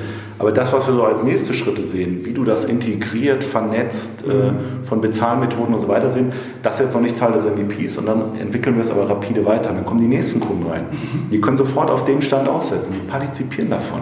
Und das ist auch völlig okay. Ne, weil dann kommen in der Regel größere Häuser, das haben wir beim Hausanschluss auch erlebt, dann kommen größere Häuser, die haben nochmal mehr Anforderungen, die, die finden das super, die fangen sofort an nachzudenken, sagen, super Stand, aber wir wollen dies und jenes und können wir das. Ne? Und dann geht es äh, aufs nächste Level und die, die in der ersten Phase mit dabei sind, profitieren natürlich auch. Und das ist eben so dieses, wir nennen es eben äh, Community Intelligence, mhm. dieser Community-Effekt, wo wir sehr offen auch mit umgehen. Ähm, und das ist für mich eben Next Generation, weil was heute ja passiert ist, und da sind wir so weit von weg, äh, alle haben hier, ne, nichts gegen SAP, aber gibt es auch bei anderen Herstellern, aber alle haben so ihre On-Premise ISU-Lösung im Keller stehen. Ähm, alle tun das Gleiche. Es gibt regulatorische Anforderungen. Ähm, alle stecken das gleiche Geld wieder mhm. in etwas rein, was kein USP geschaffen hat. Und mhm. viele IT-Abteilungen, viele Vertriebe, viele Geschäftsführer, Vorstände haben das mittlerweile auch verstanden. Noch nicht alle, das muss man auch sagen, aber gut. Ja. Äh, da fehlt mir auch die Zeit für alle zu belehren, das wird von alleine passieren. Aber wenn man mal guckt, wie viele Milliarden ähm, in die ganzen Anpassungen, Weiterentwicklungen von den, von den SAP-Systemen gesteckt wurde, wo ist der Mehrwert? Alle ja, haben heute einen Ökostromtarif, alle haben die gleichen Tarifstrukturen. Das ist es nicht. Der Mehrwert wird äh, über den Faktor Mensch geschaffen. Also das, was auf den Prozessen äh, passiert, ja, wie stark sind die Mitarbeiter committed, ja, diese Prozesse so zu leben, wie man sie präsentieren möchte, die Werte des Unternehmens zu präsentieren, die Servicequalität, die man selber definiert hat. Das schafft hinter dem Mehrwert. Ja. Wenn da die Mitarbeiter committed sind, wenn die wirklich im Sinne des Endkunden agieren wollen, das schafft den Wow-Effekt auf der Endkundenseite und das führt zur Kundenbindung. Aber nicht, hey, ich habe hier wieder eine Million ins ISU reingesteckt. Ich habe keinen Mehrwert geschaffen. Und das haben die Kunden bei uns verstanden. Und ich glaube, das ist so das Geniale, was gerade mit einer extrem hohen Dynamik ne, immer weiter an Fahrt aufnimmt. Haben die dann irgendwelche Vorteile? Die arbeiten ja erstmal mit euch zusammen. Die werden wahrscheinlich auch dann sagen, ja, also irgendwann müssen wir auch nochmal erklären, wie ihr Geld verdient mhm. überhaupt bei dem ganzen ja. Spiel. Da kannst du auch gleich mal sagen. Also, was, ja, also was, relativ. Oder Geld oder was, wie, wie, was zahlen die Stadtwerke? Also technologisch erstmal ist ePilot ein reinrassiger Cloud-Service. Also es gibt mhm. keine Möglichkeiten, irgendwie einen hybriden äh, On-Premise-Lösung Äh, haben wir auch lange diskutiert, haben gesagt, hey, die Zukunft ist Cloud. Die großen Häuser haben alle eine Cloud-Only-Strategie äh, mittlerweile. Ähm, also seid ihr auch genau da. Genau, genau da sind wir. Und ähm, ePilot ne, ist eine Software as a Server Umgebung. Das heißt, du erwirbst kein Eigentum, sondern du kaufst äh, letztendlich einen Service, eine Dienstleistung bei uns. Ne? Ja. Also du kriegst einfach eine Lizenz, die du für eine gewisse Zeit, für die Vertragslaufzeit und die für entsprechenden Verlängerungen, ähm, äh, so lange wie du ePilot entsprechend nutzt. Ne? Mhm. So. Okay. Und wenn ich jetzt mitentwickle, dann habe ich da irgendwie einen Vorteil oder weil, also es können ja Leute sagen, ja, macht ihr erstmal den Hausanschluss, äh, ein Jahr und dann hinten springen die auf, wenn das schon so das, äh, Ja, das ist, das ist so ein bisschen die, äh, finde ich gut, das ist so ein bisschen die naive Sichtweise, äh, wo man sagt, naja gut, dann, dann lehne ich mich mal ein Jahr zurück und dann ist ja mit Sicherheit was Tolles bei rumgekommen. Ja. Das ist ein bisschen naiv. Also ich glaube, die, die aktiv mitwirken, mhm. ne, ähm, die selber sagen, äh, ich werde Pilotpartner, die selber sagen, hey, ähm, wenn ich ePilot einführe, habe ich sowieso ein Projekt. Wenn ich ePilot nicht einführe und was Klassisches einführe, mache ich das da. Dann habe ich da auch ein Projekt, dann stecke ich, ich sage jetzt mal eine halbe Million in das mhm. Projekt rein und customize das auf meinen Case. Danach sitze ich aber alleine im Boot und muss jeden Euro, jede Innovation, mhm. jede Weiterentwicklung eins zu eins selber tragen. Oder, ja. Ne? Versus, ähm, ich mache das bei ePilot, ich gebe das Geld fürs Projekt sowieso aus, weil ich habe Integrationsthemen, ich habe ein paar Anpassungsthemen, Vererweiterungsthemen. Ähm, aber dann läuft das bei ePilot in den Standard rein. Mhm. Es wird automatisch maintained, weiterentwickelt, mhm. da kommen neue Innovationen rein. Ja, das ist wie so ein, wie, wie so ein, wie so ein, äh, wie so ein Effekt, einer legt einen Stein äh, auf den nächsten und äh, ne, geht es immer so weiter. Die Lösung wird an der Stelle einfach immer besser. Und wenn du das verstanden hast, dann bist du Fan davon. Und bis jetzt. Äh, habt ihr viele Fans gewonnen? Wir haben sehr viele Fans. Wie, viel, wie viele Kunden habt ihr jetzt im Moment? Wir haben jetzt. Ähm, also ein paar Zahlen. Wir haben jetzt gerade knapp über, über 50 Kunden jetzt gewonnen. Also mhm. wir hatten jetzt, ich glaube, vor, vor einem Monat haben wir den 50. Kunden gehabt, wir stehen, glaube ich, bei 52 Kunden. Ja. Bis Jahresende wollen wir da so, äh, so Richtung Jahresende so ein bisschen Endrallye, so Richtung 70 kommen. Das ist so die, die Größenordnung, in der okay. wir uns bewegen. Und äh, was mich besonders freut, ist, äh, und da war ich ehrlicherweise skeptisch, ähm, äh, der Hannes war ja selber mein Netzchef, ne, also mein Mitgesellschafter, ähm, der hat gesagt, das Thema digitaler Hausanschluss ist ein brutal wichtiges Thema für mhm. uns, ähm, da müssen wir rein. Ja. Da habe ich gesagt, Hannes, lass uns erstmal mit dem Vertrieb anfangen. Und dann können wir irgendwann auch, ne, wenn das Fundament steht, auch in, den, in die Netzthemen reingehen. Ach so. ja. Ne, ähm, durch einfach einen Zufall über eine Veranstaltung und den Udo Beckmann, also den, äh, einer der Vorstände von der EWR, mhm. also von den Wormshahn, auch ein größerer Versorger, äh, ähm, der hatte bei der Tüger schon andere Versorger heiß gemacht auf das Thema, wir brauchen den digitalen Hausanschluss. Da gab es wohl innerhalb der Tüger einfach Analysen, wo man Churns auf Neukunden, die man über den Hausanschluss äh, gewonnen hat und analysiert hat und hat festgestellt, okay, über den Gesamtpool haben wir eigentlich fast keine Churn, so das, was alle haben, so dieses 0,5 bis 2 Prozent. Ähm, aber bei Neuanschlüssen, die Jungkunden, wir verlieren die zu 40 bis 70 Prozent. Das war eine erschreckende Zahl. Und da hat er gesagt, wir müssen handeln. Wir brauchen hier keine technische Lösung mhm. für den Hausanschluss, sondern wir brauchen eine, wo die Kundenbeziehung direkt, das Onboarding des Kunden direkt digital passiert. Ja, und dann sind wir da reingerutscht und ich bin mittlerweile ein großer Fan davon. Wir haben jetzt erste Vertriebe, die eben auch mit ePilot die Möglichkeiten sehen und sagen, ich kann das doch von der Vertriebsseite vermarkten. Ähm, ne, dann habe ich nicht dieses, ich muss diskriminierungsfrei agieren wie der Netzbetreiber, äh, diese ganzen Unbundling-Themen, äh, die fallen dann weg. Ich kann dann äh, wirklich auch meinen Breitband direkt mitverkaufen, ich kann meinen Stromtarif direkt mitverkaufen. Das ist ziemlich, ziemlich smart. Und da wachsen die Welten plötzlich wieder zusammen und das ist sowas, was, was ich unglaublich faszinierend finde. Und ich glaube, wir haben jetzt knapp 20 Netzbetreiber. Mit diesem Hausanschluss vor allem? Genau. Okay. Wir sind gerade an den nächsten Prozessen dran. Es gibt so vier, fünf äh, sag mal, Massenprozesse, Kundenprozesse, die wichtig sind. Die werden wir abdecken. Wir werden natürlich nie das technische Tool, was äh, ne, für die Trafo, für den Trafostation-Wechselprozess genutzt wird. Ne? Das, das, ist da nicht unser Business. Wir sind schon auf die Kundenstrecken fokussiert. Und was, was sagt ihr denen? Also ihr seid jetzt, du sagst Scale-up, okay, aber sie verlassen sich dann ja auch in gewisser Weise auf, auf euch. Ähm, wenn wollt, aber gibt es da so Vorbehalte, dass ihr sagt, ja, ich da, würde ich ja gerne mit euch machen, aber ich weiß gar nicht, vielleicht seid ihr nicht mehr da irgendwann und dann seid, bin ich abhängig von euch und bin dann irgendwie verloren. Mhm. Ist da so. Ja, da schlagen ja viele junge Unternehmen mit. Ja, hier, hier und da, klar, hat man die Gespräche mal, aber wenn man dann ähm, natürlich auch erklärt, äh, wer im Gesellschafterkreis mit dabei sitzt, jetzt gerade die Schweizer, Da muss man einfach stehen hinter der Kontinuität ein bisschen. ja, und hinter der Action Active Gruppe äh, steckt der äh, Stefan Muff, das ist der Gründer äh, der Action Active Gruppe, der selber hat das Google Maps gebaut. Das hieß natürlich damals noch nicht so, aber das ist ja eine Schweizer Entwicklung, ähm, die Google vor knapp zehn Jahren übernommen hat. Und ähm, ich kenne die Zahlen nicht genau, ich weiß, was man da so munkelt, aber ja, da ist er halt auch äh, Schweizer, was ja gut ist. Äh, Also aber der hat Partner, ja. Gesellschafter. der ja, also erstmal geht es dem Unternehmen sehr gut und dann sind einfach auch sehr reiche Gründer dahinter, ähm, die große Fans von ePilot sind, äh, die auch regelmäßig vorbeikommen und so. Ne? Ähm, Damit ist das dann. ja, plus, plus, äh, so wie wir uns entwickeln, ähm, wir kommen relativ zügig Richtung Break-Even. Ja, also wir sind nicht mehr weit davon weg. Also von daher, das entwickelt sich schon sehr gut. Ja, da ist schon eine solide Basis da, ein super Team. Also nee, da muss man sich jetzt, auch wenn es erst seit zwei Jahren ist, äh, muss man sich jetzt an der Stelle keine Sorgen mehr machen. Du sagst super Team und du bist jetzt gerade aus Vietnam gekommen. Ja, genau. Kannst du da noch mal was dazu erzählen? Das finde ich auch ähm, erstens irgendwie sehr interessant. Ihr habt euer Entwicklerteam da in Vietnam. Wahrscheinlich auch äh, aus Kostengesichtspunkten oder dass man vielleicht auch, gar- kannst du jetzt erzählen, warum ihr das gemacht habt? Ähm, weil, ich denke immer, ist das auch ein Modell für andere Stadtwerke oder für andere IVOs zu sagen, ich finde keine IT-Leute, ich finde keine Datenleute. Ähm, kannst du mal erzählen, wie das so angefangen hat, wie das funktioniert? Und ob das ähm, Ja. eine gute Idee war? Also vorweg, wir haben es nicht aus Kostengründen gemacht, Ja. ähm, sondern es war da einfach damals äh, im Gesellschafterkreis ähm, mit Sillard, mit äh, den Schweizern vor allen Dingen und mir. Ähm, Hannes und Rolf haben sich an der Stelle einfach so ein bisschen rausgehalten, weil das auch nicht äh, deren Thema ist. Aber wir haben trotzdem natürlich hinter gemeinschaftlich die Entscheidung getroffen, okay, wenn wir sehr schnell eine Lösung an den Start bringen wollen, wenn wir nicht das Risiko eingehen wollen, hier sechs, zwölf Monate zu brauchen, bis wir die ersten guten Leute geheiert haben.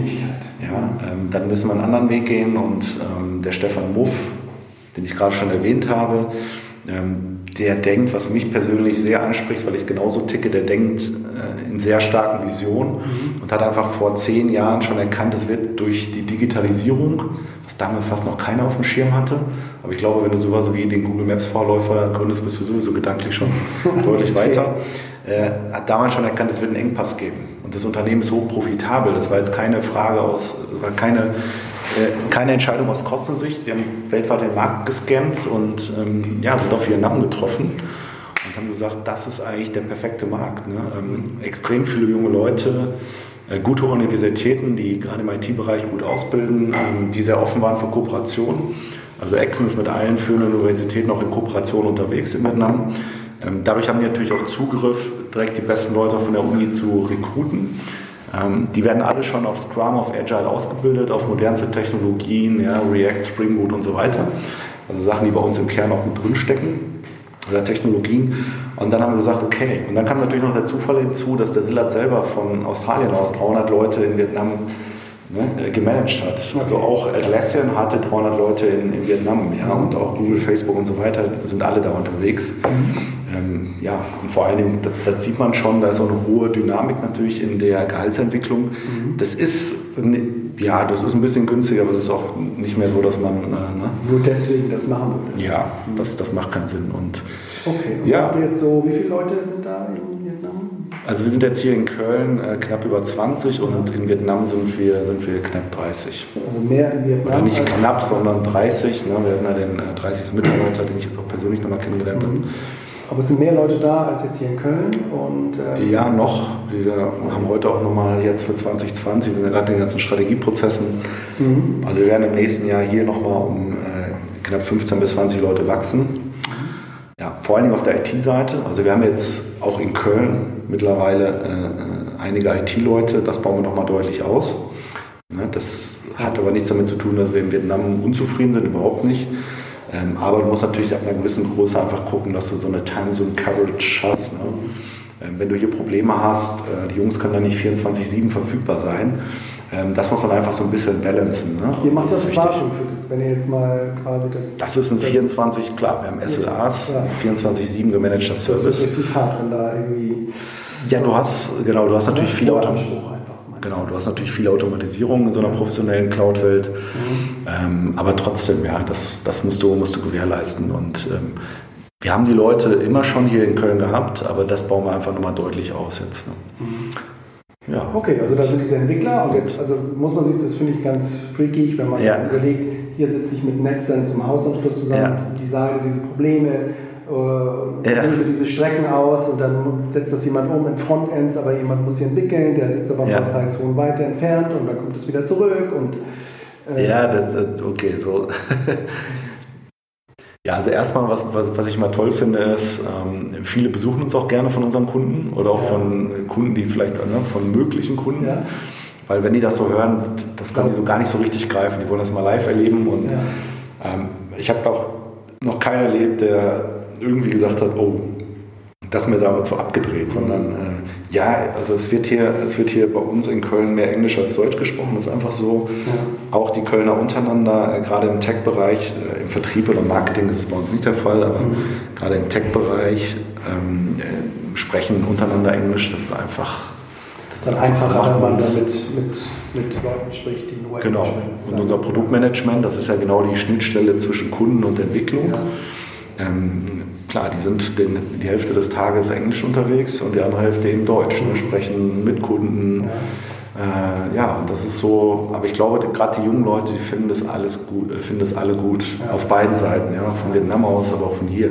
Und ich muss sagen, für mich ist es auch unglaublich bereichernd. Das ist keine, das, das ist keine Hürde, sondern ich glaube eher, das ist eine Chance, weil ne, desto mehr Einflüsse du hast, äh, wenn du das positiv managst, ja, desto mehr gute Ideen und ne, so, desto mehr Sichtweisen kommen auch dann auf Entscheidungen, äh, äh, kriegst du für Entscheidungen. Ja. Und ich glaube, die Entscheidung wird, die wird nicht schlechter, sondern die wird deutlich besser, die du dann triffst. Ne? Und mir persönlich macht das wahnsinnig Spaß. Klar, hier irgendwie bist du in so einer traditionellen Branche genau. mit viel Historie und auf der anderen Seite ist das total international und ja. Ja, deswegen haben wir auch vier Meetingräume, ne, ähm, weil wir ständig in irgendwelchen Web-Sessions hocken, ob Richtung Schweiz, Richtung Vietnam.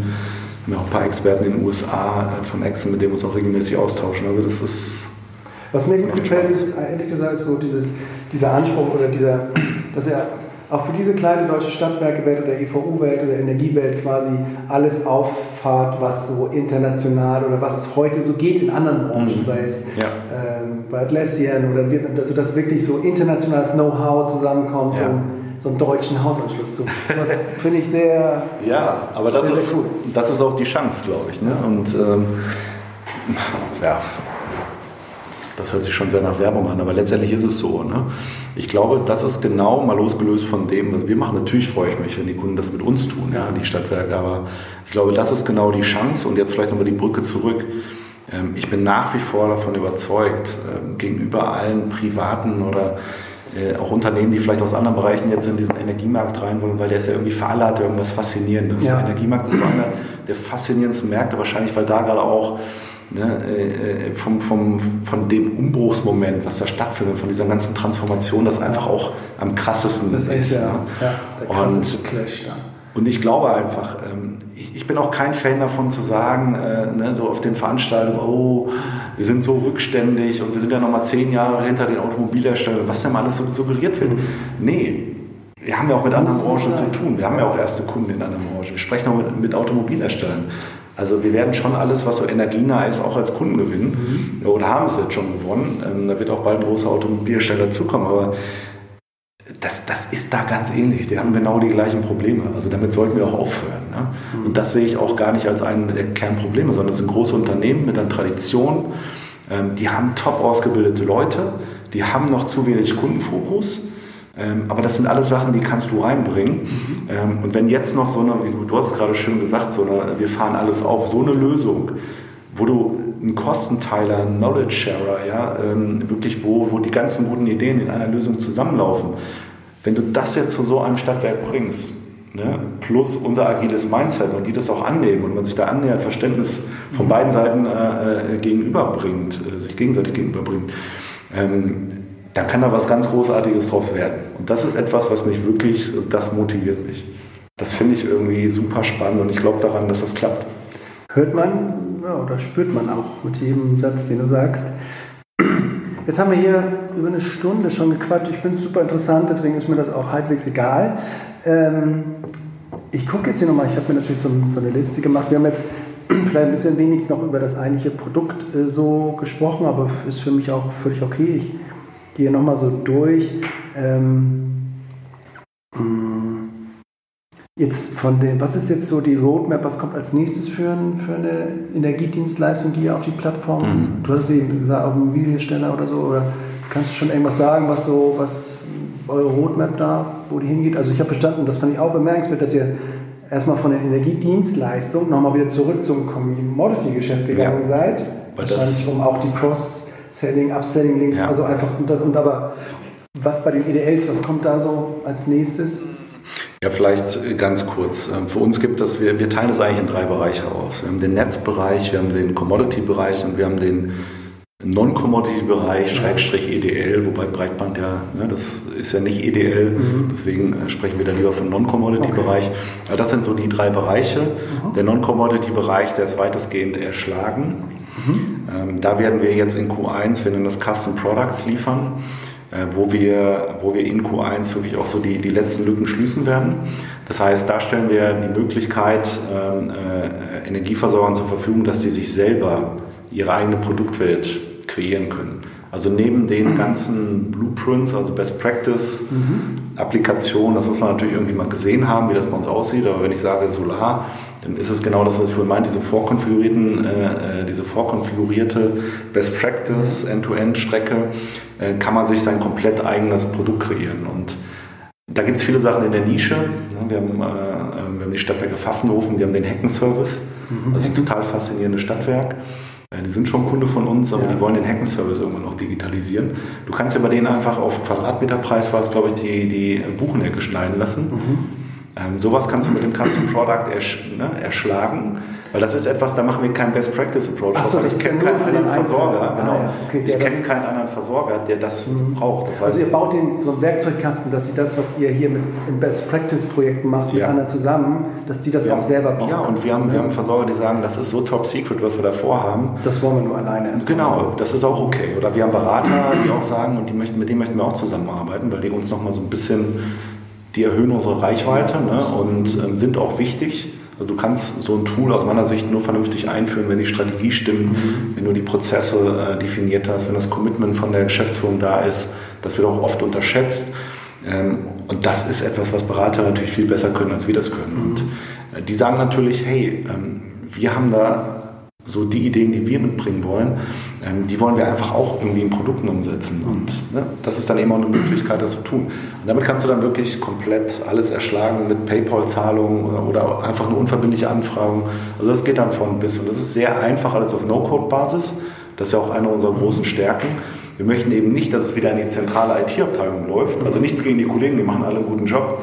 Ähm, aber äh, das Business ist selber für den Prozess für die Vermarktungsmöglichkeiten, für die Preise, ja, für die Partner, die du benötigst, verantwortlich. Welche Mitarbeiter brauchst du da? Was haben die für Zugriffsrechte und so weiter? Das, das kann alles der Fachbereich bei uns machen. Und ich glaube, das ist eine große Stärke, weil wenn du agil sein willst, brauchst du auch die agilen Werkzeuge. Wenn jeder Change Request wieder ein halbes Jahr dauert, äh, 50.000 Euro kostet, ja. dann kannst du vorne, egal äh, wie stark du das möchtest, nicht agil in einer stärker digitalisierten Welt agieren. So, das ist so der eine Bereich. Äh, Commodity habe ich schon gesagt, kommt ja. in Q4. Und das ist ganz wichtig. Ähm, und das war uns von vornherein klar. Es geht ja immer noch ein Großteil der Investitionen in das Brot- und Buttergeschäft. Also ja. bei euch hier oder bei, nee, nee, generell bei den, bei den Stadtwerken. Ja. ja. das geht einfach nur ins Commodity-Geschäft. Mhm. Und die anderen Themen hängen finanziell, aber auch so von den Stückzahlen, von der Präsenz in der Nische. Mhm. Einfach nicht wertend gesagt, das ist einfach so. und ich und das ist, diese Brücke werden wir schlagen. Wenn du das miteinander kombinierst, du weißt, das ist endlich und da müssen wir rein. Ähm, und da ist aber heute, da ist der Traffic, da kommen ja. die Kunden hin, weil was die Kunden immer wissen ist, zum Beispiel bei der Rheinenergie in Köln, es gibt Strom und Gas. Was ja. die meisten Kunden nicht wissen ist, ich kann auch eine PV-Anlage mieten. Wenn ich das kombiniere und sage, hey, du hast dich für den Ökostromtarif entschieden, willst du nicht gleich noch eine PV-Anlage dazu buchen und Ökostrom ja. 2.0 machen? Ja. Ihr nehmt das als Startpunkt nach wie vor. Dann. Das ja. wäre halt fatal, wenn man das genau, das nur daneben stellt und nicht das ist wieder dieses, Das ist wieder dieses Ökosystem-Play, das zusammenzubringen. ähm, und da scheitern heute alle dran, selbst wenn die gesagt haben, hey, was der Nikola hier gesagt hat, super, aber die Idee hatte ich auch schon. Ja, ja aber dann kriegst du es hin von den Prozessroutinen nicht abgebildet. Mhm. Und das ist bei ePile dann sehr einfach machbar. So, das ist so der zweite Teil. Und dann wird natürlich ähm, äh, im nächsten Jahr so das große Jahr der Integration. Wir werden uns zu vielen ERP-Hubs integrieren. Ne? Also ihr baut Schnittstellen oder ihr oder, oder Wir werden, genau, ich darf da jetzt noch keine Namen nennen, aber ähm, wir werden eigentlich zu allen großen äh, ERP-Hubs ähm, äh, werden wir Integrationen haben, mhm. weil wir entweder schon fünf, sechs, sieben Kunden haben, die da ihre komplette ERP-Welt, also Billing mhm. und so mhm. weiter aufgebaut haben, Marktkommunikation, alles was dazugehört. Ähm, und da natürlich auch noch weitere Kunden sind, die für uns auch spannend sind. Ne? Das heißt, das ist so das Jahr der Vernetzung, weil was wir erreichen wollen, ist, du hast es gerade schon richtig gesagt, ihr habt äh, neue Software-Systeme, die einfach offene Schnittstellen haben. Das genau. ist die Zukunft. Das ist so API First gedacht. Genau. Ja. Und wir wollen auch da die Komplexität für die einzelnen Versorger reduzieren. ENET, Get AG, Verivox-Anbindung, Check24, äh, ähm, ne, die SAP Cloud-Anbindung zu Power Cloud und so weiter. Das ist alles nur noch ein Klick, so wie ich äh, im Mietwagen über Bluetooth mein Handy mit der Freisprecheinrichtung äh, konfiguriere. Auf dem Level, das ist auch unser Anspruch, muss auch die Integration in der Zukunft möglich sein. Ja, und wenn das noch klassischere Systeme sind, die einfach noch nicht cloud-basiert mit REST APIs sind, also mit modernen Schnittstellentechnologien, dann machen wir das einfach durch solche, äh, durch solche Konfigurationen, die für uns jetzt schon Sinn machen, machen wir es eben möglich. Ja, so dass die Versorger, wenn sie dann irgendwann so eine End-to-End-Routine bis zum Billing brauchen, bis zum Lieferantenwechsel, dass das einfach schon da ist und nicht immer in so nervigen Projekten, Integrationsprojekten und dann wieder bei 30 Versorgern, die eigentlich, die eigentlich alle das Gleiche brauchen. Auch das macht es wieder günstiger, schneller, einfacher. Ne?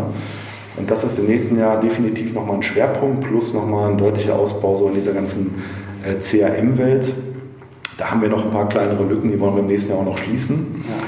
Na, wir werden mit ersten, Richtung Ende äh, des Jahres mit ersten AI-Cases starten. Mhm. Na, das ist auch noch wichtig. Ähm, auch da ist viel Potenzial. Man muss sich natürlich so die richtigen, also AI ist so alles und nichts. Ne? Mhm. Ich finde, du brauchst einfach passende Use Cases. Wir haben mit Vertrieb, mit Netzen die ersten gefunden und da werden wir im nächsten Jahr auch reingehen. Das ist auch wieder was, wo ähm, ne, dann auch ein kleiner Versorger an eine Technologie rankommt, was heute nicht möglich ist, weil das heute einfach nicht bezahlbar ist, weil das Know-how nicht da ist. Ne? Aber ist das denn, also ja, aber das, das, Geld muss ja aufgebracht werden, um das zu entwickeln. Ne? Also irgendeiner muss es ja bezahlen letztlich. Wenn du jetzt so ein AI-Produkt auflegst und hast da auch nicht die, die Spezialisten, Experten dabei, klar profitierst du dann auch, aber wie legt ihr das dann um? Das ist für mich noch so die Frage. Verstehst du, was ich meine? Du ja, hast jetzt also irgendwie so diesen Kostenblock am Anfang und ja, jeder zahlt aber nur sozusagen sein Mini-Stückchen, weil er ist ja nur für sein. Also, ja, aber auch da wieder. Äh, Natürlich kostet das Geld, brauchen wir nicht drüber reden. Ähm, aber ich glaube schon, so wie wir entwickeln, also ne, Entwicklung heute, wenn du es sehr modern machst, wenn du so die Möglichkeiten in der Cloud, ähm, wir sind ja komplett bei Amazon gehostet. Das war auch noch eine Frage, genau. Ne, genau. Ist auch kein Problem, äh, wenn ihr sagt, weil wir sind bei AWS und. Nee, nee AWS, AWS ist weltweit die Benchmark. Ja. Also ja. kurz danach kommt Microsoft Azure. Ja. aber alle großen Häuser, ja, eine Siemens ist bei AWS, eine Deutsche Bahn, eine E.ON, eine, Innogy, die sind alle da und ähm, auch der Inner City, wenn ich es richtig verstanden ist, bei AWS, mhm. Power Cloud ist bei AWS. Das ist einfach die Benchmark, was jetzt Datenschutz, Verfügbarkeit, Sicherheit angeht. Besser geht es nicht. Mhm. Und schon, gar nicht, und schon gar nicht, ja, und schon gar nicht im eigenen Rechenzentrum. Also das ist ein Wunschtraum. Äh, Der kommt bestimmt immer wieder, oder? oder jetzt schnell um ich, ich höre immer noch jetzt Versorger, gerade kleine Versorger, die ihr eigenes Rechenzentrum. Ja. Wo ich einfach genau. sage, Leute, sorry, aber da habt ihr es an der Stelle nicht verstanden. Das mhm. ist ein völliges Totinvest. Es gibt Hyperscaler, das ist einfach auf so einem völlig anderen Level. Ja. Ja, da, da bist du so weit von weg. Ja, auch was Sicherheit angeht, auch was Datenschutz angeht. Ich meine, AWS waren die ersten, die vom BSI ja, auf das Cloud C5-Zertifikat zertifiziert waren. Als allererste in Deutschland. Und diese, diese, irgendwann gab es auch mal diese, Bericht, dass irgendwie die Kameraaufnahmen von den Polizisten, ja, die dann irgendwie rumlaufen, dass die auch auf diesen Server landen. Aber nicht, ja. ja, das habe ich jetzt nicht mitgekriegt, aber ja, genau. Ja, aber auch da kriegst du einfach wieder einen Kostenteiler ran. Auch da kommen wir an Technologien dran, wie jetzt mhm. AI, die wir dann eben ne, über die, die, die breite Masse, also einfach die, wir werden im nächsten Jahr dreistellig sein bei den Kunden, ähm, wo man dann einfach auch diese Kostenteiler reinkriegt und dann so eine Technologie, die heute noch so unerreichbar scheint, von dem, was du an Invest hast, ne, äh, um überhaupt auch so ein Case mal aufzubauen. Auch das wird dann für eine kleine Stadt möglich sein. Cool. Ähm, ich habe noch viele Fragen, aber muss auch nicht der letzte Podcast gewesen sein. ähm, ich denke, wir machen einfach mal Schluss. Es wird der längste Podcast bislang. Ja. Ich sag, hoffe, Danke. Es ich hoffe, es nicht nur mir. Nein, also ich finde es wirklich, äh, also ich kann das auch offen sagen, ich bin ein großer Fan von euch, so wie, wie, ihr, wie ihr die Sache rangeht und dass ihr wirklich das Beste aus der Welt versucht, irgendwie verfügbar zu machen, auch für kleinere Stadtwerke. Das ich eine große, eine coole Vision. Und ähm, ich werde definitiv euch begleiten und ich hoffe, es war interessant für die Hörer. Wenn ihr jetzt vielleicht noch ein paar Fragen habt, die ich vergessen habe, könnt ihr die mir auch gerne noch stellen oder uns. Ich werde sie dann irgendwie nachreichen und ähm, ich hoffe jetzt nur, dass die Geräte äh, sauber aufgenommen haben und ich danke dir für die Zeit. Ja, Timo, äh, das kann ich nur zurückgeben, hat wirklich Spaß gemacht. Ja. Äh, ja, jetzt weiß, ich, jetzt weiß ich besser, wie das so ein Podcast funktioniert. War einfach, wie du schon meintest, ey, einfach, einfach ein Gespräch. Ein gutes Gespräch. Ja, vielen Dank. Das war Utility 4.0, der neue Podcast über die digitale Transformation der Energiewirtschaft. Solltet auch ihr gute Beispiele, Unternehmen, Leute aus Energieunternehmen kennen, die Teile dieser digitalen Transformation erfolgreich oder auch nicht so erfolgreich bewältigt haben, so freuen wir uns über eine Nachricht von euch. Vielen Dank.